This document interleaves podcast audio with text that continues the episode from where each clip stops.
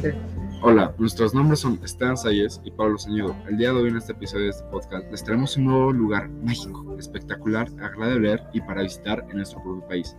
Este lugar está ubicado en la magnífica y hermosa península de Yucatán.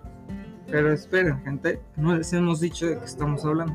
Sí es cierto, Pablo, ¿cómo se nos puede haber pasado eso? Pero es para dejarlos con la más emoción.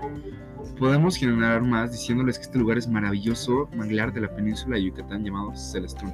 Wow, hasta por el nombre suena celestial. Así es, Pablito. Te tengo una pregunta acerca de este maravilloso lugar. Sí, adelante.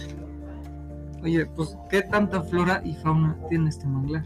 Pues, qué buena pregunta, eh, Pablito. Pues mira, te cuento.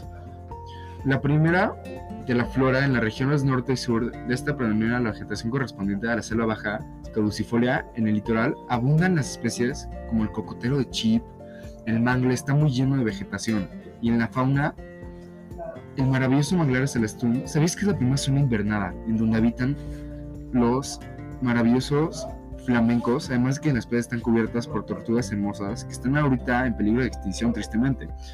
También ahí es donde ponen sus huevos en esa misma playa. En esa misma también hay especies endémicas como aves y plantas en matorrales en dunas costeras más conocidos como los viveros de su número de peces especies marinas, ¿no? En donde viven todas las especies marinas, ahí están, ¿no? De dunas costeras más conocidos como los viveros de su número de peces, ¿no? Como ya he comentado, como también los cocodrilos, patos, sí es cierto.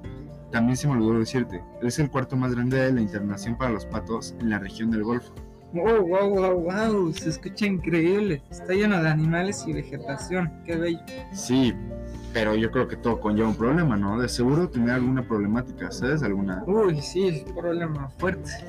Y es que no solo afecta en Celestún, sino que también es un problema que abarca mundialmente. En este caso, creo que hay muchas personas que me están escuchando ahorita que saben a lo que me refiero, que es la contaminación, así como la basura que puede afectar a muchas especies porque las pueden llegar a ingerir o contaminar el agua.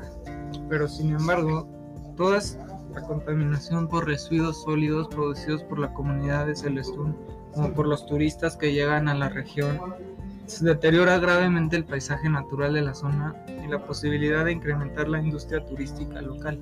El problema de la basura es particularmente importante, como lo señala la CONA, en la zona urbana, expulsión del sur del puerto de abrigo y se ha extendido hacia otros puntos de la reserva de la biosfera en ambos puntos del puente en la zona del acceso a las charcas salineras donde es frecuente. Encontrar bolsas de plástico, botellas y empaques de comida entre otros genera aguas negras en los sentimientos irregulares. Es otro grave problema que por el momento no hay una solución existente. Si ese aguas negras no es únicamente Celestún, sino como también en el mar hay muchas aguas negras en donde se tira todo el petróleo que se recupera. Hay videos en la plataforma de TikTok en donde se ven cómo las personas pueden llegar a tirar basura, además de que contaminan muchísimo el agua, ¿no? Y hacen muchísimo daño a las especies y además del agua, ¿no? O sí, pobres animales que no saben ni qué es. Y lo ingieren, ¿no? Se acaban muertos. Por eso es un gran problema, ¿no?